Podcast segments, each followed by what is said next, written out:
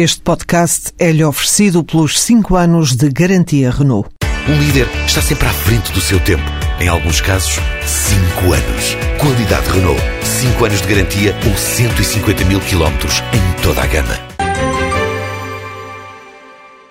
O Crédito Agrícola no topo da atualidade acaba de lançar uma linha de financiamento no valor de mil milhões de euros para apoio às pequenas e médias empresas portuguesas, com um spread de 3,5% e um prazo de financiamento que pode chegar aos 10 anos. Assim explicou à TSF Felicínio Pina, o presidente executivo do Grupo Caixa de Crédito Agrícola. O valor da linha é de mil milhões de euros. Tem condições especiais, portanto é uma linha eh, não protocolada, é uma linha do banco, que hum, tem condições especiais de preço e de prazo. O preço tem um spread acima da Euribor aos seis meses mínimo de 3,75 e o prazo máximo de 10 anos. Destina-se essencialmente a eh, todas as PMEs, para investimento e para apoio à tesouraria e leasing. A ideia do crédito agrícola é estimular a economia porque 99,9% do tecido empresarial português são PMEs e o volume de negócios que representam é de 61% do total nacional. O crédito agrícola, tendo uma, uma matriz vincadamente ligada ao setor primário, não privilegia exclusivamente o agronegócio, na medida em que somos um banco de banda larga, portanto estamos com todas as atividades. Nós também precisamos animar as empresas para uh, o consumo interno. O peso do volume do negócio gerado pelas PMEs é de 220 mil milhões de, de euros por ano. É? Além destes mil milhões de euros disponibilizados agora pelo crédito agrícola até final do ano, existem ainda as linhas de crédito já protocoladas para o MAR e para o DER, no valor global de 150 milhões. A Fine Solution, em consórcio com a PwC, anunciou hoje que se candidata à segunda fase do concurso internacional para a gestão de créditos do BPN.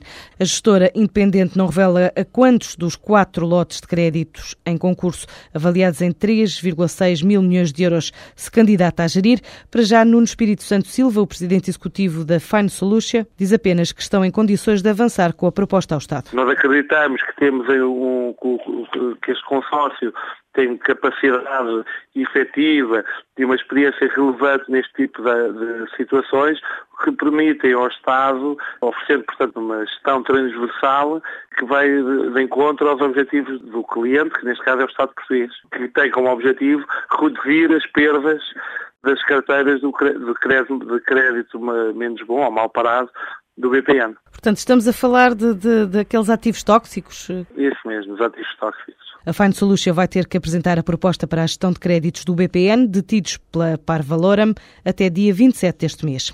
A missão empresarial a Kansas City e a Boston começa a dar os primeiros frutos. A viagem organizada pela Embaixada Norte-Americana em Lisboa teve por objetivo estimular o investimento e o comércio bilateral, com destaque para a região dos Açores, onde o governo norte-americano reconhece que a decisão de diminuir a presença da Força Aérea nas lajes vai ter impacto na economia local e, por isso, lança um esforço de apoio ao desenvolvimento económico açoriano, ajudando a região a crescer e a criar empregos. No grupo de 24 empresas liderado pelo embaixador norte-americano em Portugal esteve o Banco Privado Atlântico, Europa, a Brisa, a DriveTel, a EFASEC, a Fundação Luso-Americana, a Sociedade para o Desenvolvimento Empresarial dos Açores, a SATA e a Sonai Capital. Alguns já receberam retorno destes contactos, revelou à TSF o próprio embaixador Alan Katz.